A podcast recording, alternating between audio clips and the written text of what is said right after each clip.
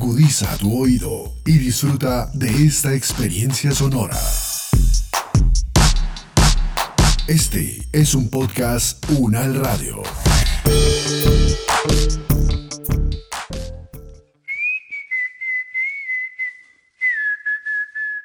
De zona rural, zona de frontera, las zonas olvidadas. Una mirada a las comunidades rurales, a sus vivencias, sueños y esperanzas.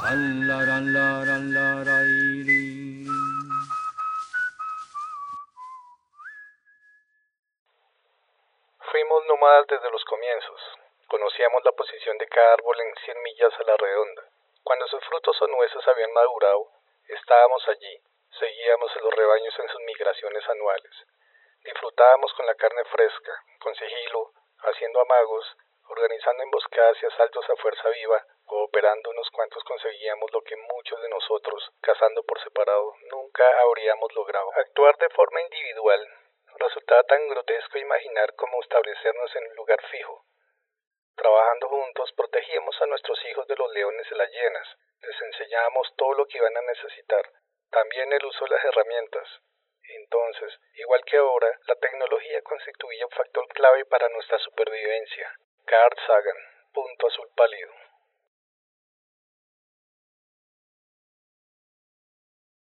La producción de conocimiento, la producción de tecnología, es inherente en cualquier comunidad de seres humanos de cualquier rincón del planeta y, como el lenguaje, los usará para adaptarse y extenderse más allá de sus pensamientos. Éramos nómadas, pero en apariencia temporoespacial las comunidades del presente suponen un lugar fijo de permanencia. Sin embargo, hay pueblos que siguen trasegando por la tierra circundante. Aquí la historia de la población indígena es Esquilé, Cundinamarca, ubicado 45 kilómetros al noreste de Bogotá, a través de la experiencia de una joven antropóloga colombiana. Hola a todos, mi nombre es Catalina García, yo soy antropóloga egresada de la Universidad Nacional de Colombia y tengo maestría en antropología aplicada de Purdue University en Indiana, en Estados Unidos. Eh, soy antropóloga social y tengo un profundo interés en la etnografía como método de investigación y además tengo un interés muy fuerte por los procesos de memoria. He tenido experiencia con población campesina e indígena en Colombia, en Ecuador y en Panamá y he trabajado con población víctima del conflicto armado colombiano y recientemente me he interesado en investigar y trabajar con población con discapacidad como categoría de diversidad, especialmente con eh, población con discapacidad cognitiva, autismo, síndrome de Down, en adultos en particular. ViveLab es una iniciativa del gobierno colombiano para incentivar el desarrollo de nuevas tecnologías orientadas a la innovación y creatividad. El capítulo para Bogotá de esa iniciativa es el Laboratorio de Innovación Lab 101 ViveLab adscrita actualmente a la Universidad Nacional de Colombia en donde se propende por la transformación tecnológica y cultural. En el Lab 101 he participado como investigadora social en dos momentos diferentes. El primero de ellos fue en 2014, cuando el nombre del laboratorio era ViveLab. Allí desarrollamos la aplicación móvil Runashimi para fomentar el uso de la lengua quichua y allí participé en primer lugar en la formulación del proyecto junto a algunos líderes indígenas de la comunidad quichua en Sesquilé, Cundinamarca, y posteriormente trabajé como antropóloga haciendo investigación etnográfica, eh, entrevistas y talleres grupales con el propósito de crear una narración, un relato que recogiera diferentes vivencias de los indígenas en su natal original Ecuador, la travesía que ellos vivieron y posterior establecimiento aquí en Colombia. Eh, mi labor también fue garantizar la comunicación entre el laboratorio y la comunidad indígena, eh, garantizar la participación de la comunidad y la toma de decisiones a lo largo del proceso y también verificar y validar todos los contenidos que se iban generando.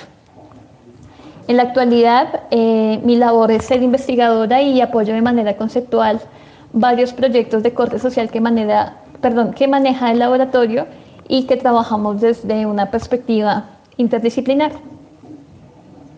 Trabajar con la comunidad quichua de Sesquilé fue un proceso enriquecedor. Eh, el objetivo del proceso fue resaltar conocimientos no solo lingüísticos de los mayores indígenas originarios de Ecuador, quienes hablan la, la lengua de manera fluida, sino también sus vivencias, sus aprendizajes y los diferentes valores culturales que se ven inmersos eh, en procesos de comunicación y en procesos lingüísticos. Este proyecto también nos permitió conocer las necesidades de las generaciones más jóvenes que son capaces de entender la lengua, pero que no la hablan con fluidez. También fue un proceso que en ocasiones representó dificultades en torno a la toma de decisiones o a llegar a, a acuerdos concretos y unánimes con la comunidad. O un reto mayor fue crear herramientas dentro de la aplicación que dieran cuenta de esas opiniones diversas y válidas que podrían existir dentro de la comunidad. Eh, también fue un proceso de diálogo constante entre diferentes formas de conocimiento, bien sea la comunidad o la Universidad Nacional, o digamos eh, los indígenas y las diferentes profesiones que participaron en la elaboración de este proyecto. Eh, yo siento que este es un trabajo que además puede ser amplificado, que este es un primer paso en la atención a la necesidad de una comunidad. El desarrollo de proyectos de intervención con comunidades indígenas se hace desde perspectivas interdisciplinares, esto es, conformar grupos de trabajo en donde puedan haber diálogos directos y amplios con las comunidades y que aquellos puedan dar cuenta de sus vivencias y sus formas de hacer y conocer. La dificultad es de interlocución, ya que en la visión de conocimiento y de crear ciencia y tecnología se hacen desde posturas occidentales, pero existen otras formas de conocer y de crear ciencia desde los pueblos aborígenes. Imponer un conocimiento sobre otro es una forma de invisibilizar sus creencias, su acervo cultural y de coartar sus quereres y saberes. Los mayores son originarios de la ciudad del norte del Ecuador que se llama Otavalo y de sus comunidades circundantes. El quichua en particular es una lengua que se construyó a partir de la influencia del quechua peruano y en el día de hoy es muy importante para las comunidades de este territorio hacer esa diferenciación. El quichua no es lo mismo que el quechua, aunque hay una influencia muy fuerte, pero para ellos es importante reconocerlo como una lengua independiente, más allá de un dialecto. Eh, los quichua además eh, tienen una tradición muy fuerte en torno al comercio y es una actividad que no solamente se ha dado en los últimos años, sino que se remonta incluso al imperio inca o antes, cuando esta labor de comercio se llamaba, o a los comerciantes les llamaban mindelaes. A la par de la, eh, de la, del ser comerciantes, se desarrolló también la necesidad de emigrar para buscar nuevos mercados. Y en los últimos años, en el siglo XX sobre todo, una migración muy fuerte de los indígenas quichua de Otavalo hacia Colombia, primero hacia Pasto, luego hacia Cali, luego hacia Bogotá. Y algunas familias migraron hacia la parte de la sabana de Bogotá, es el caso de Sesquilé, pues para establecer nuevos puntos de mercado, nuevos puntos de comercialización, sobre todo entre Tunja y Bogotá. También quisiera recalcar que esta migración que los indígenas hacen desde su original eh, Otavalo hacia otros territorios no hace que se pierda la conexión con este territorio ancestral. Eh, los indígenas suelen eh, viajar nuevamente a sus territorios, así hayan establecido, digamos, su vivienda en lugares como Sesquilé. Ellos regresan para fiestas tradicionales, para visitar a su familia, para acceder a ciertos recursos que no consiguen con facilidad en, digamos, en esos nuevos territorios donde habitan. Eh, un ejemplo de eso es la comida, el tipo de maíz que consumen o el tipo de quinoa que consumen. Y en general siempre se mantiene esa conexión muy fuerte con su territorio. Poblaciones indígenas como las de Sesquilé se han visto en la necesidad de emigrar de sus territorios para buscar nuevas oportunidades de comercio sin embargo, tratan de no perder sus costumbres ancestrales. En el centro de Bogotá se encuentra una parte del pueblo ingano, organizado en un cabildo, que también se han visto en la necesidad de emigrar desde el Putumayo para comercializar sus artesanías y parte de su medicina tradicional. Pero mantienen su identidad como comunidad, y asimismo como los quichues esquilé, regresan de cuando en cuando a sus territorios ancestrales para reafirmarlo, y desde luego por materia prima de comercio. Ese trasegar ya hace parte de su subsistencia, y se convierte en necesidad habitual de andar. Yo siento que la antropología tiene mucho que aportar en, en, estos procesos de conservación o de fomento del uso de lenguas ancestrales o lenguas indígenas a lo largo del territorio nacional. Eh, creo que un primer paso es, más allá de reconocer los elementos lingüísticos de estas formas de comunicación que en sí son elementos muy interesantes. También ahondar en los contextos culturales, en, la, en las necesidades actuales de estas comunidades indígenas, en su contexto actual. Eh, también creo que es muy importante entender eh, un trasfondo histórico, entender por qué, digamos, de dónde surge la necesidad de fomentar el uso de estas lenguas o por qué están cayendo en desuso, entender un poco la problemática más allá del lenguaje, sino como una problemática social, creo que es muy importante. Y creo que además es eh, de gran relevancia trabajar de mano a mano eh, con la comunidad, es decir, garantizar su participación, garantizar eh, su toma de decisiones y que realmente sean proyectos diseñados a atender necesidades desde su perspectiva.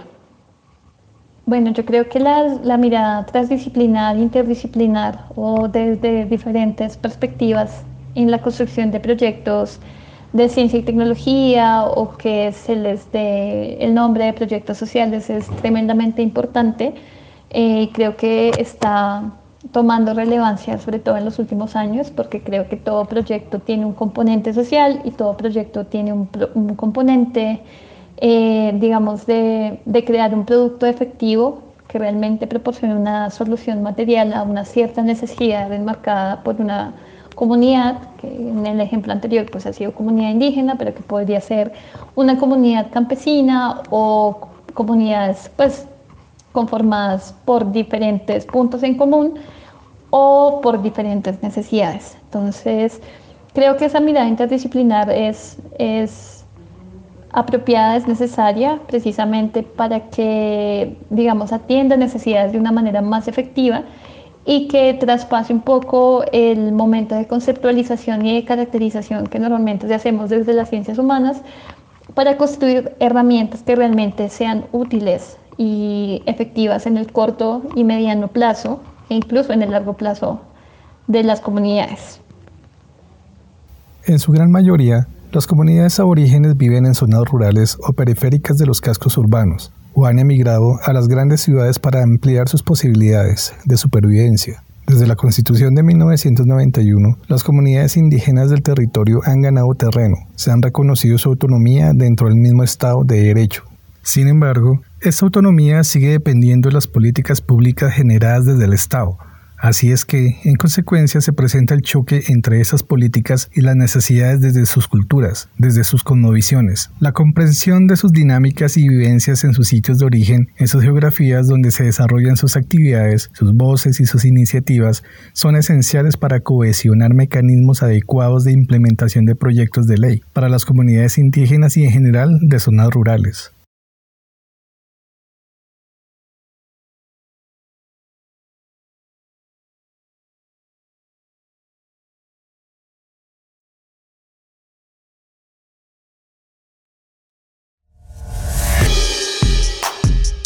Las opiniones aquí expresadas son de entera responsabilidad de sus autores y solo comprometen a los realizadores de este podcast. No representan necesariamente el pensamiento de la UN Radio ni la posición oficial de la universidad.